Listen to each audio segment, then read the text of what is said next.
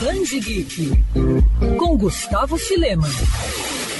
Mudanças de uniforme no mundo dos quadrinhos são bem comuns, já que podem representar o início de uma nova fase ou até mesmo marcar o surgimento de um novo personagem. Porém, nem sempre essas alterações caem na graça dos fãs. Nos anos 90, jaquetas de couro e armaduras estavam na moda, e até por conta disso a Marvel não pensou duas vezes em adotar a tendência.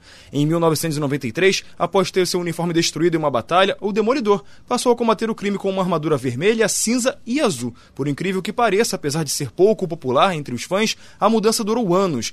Ainda na década de 90, a Marvel aprontou de novo e dessa vez sobrou para o Capitão América, que passou a usar uma armadura devido a uma doença causada pelo soro do super soldado que paralisou seu corpo. Odiado pelos leitores, o traje durou alguns meses entre 95 e 96. Mas a DC também não passou batida nisso não. Após ter sua coluna quebrada por Bane, Bruce Wayne passou o manto de Batman para o anti-herói Azrael, que iniciou uma verdadeira cruzada contra o crime, utilizando uma bate-armadura que hoje, parando para pensar, é muito brega. Felizmente, Bruce retomou o posto graças a um tratamento milagroso.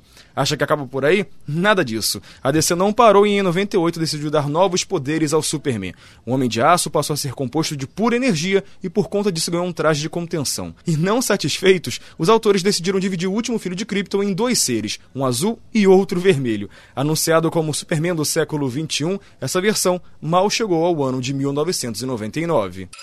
Quer ouvir essa coluna novamente? É só procurar nas plataformas de streaming de áudio. Conheça mais dos podcasts da Band News FM Rio.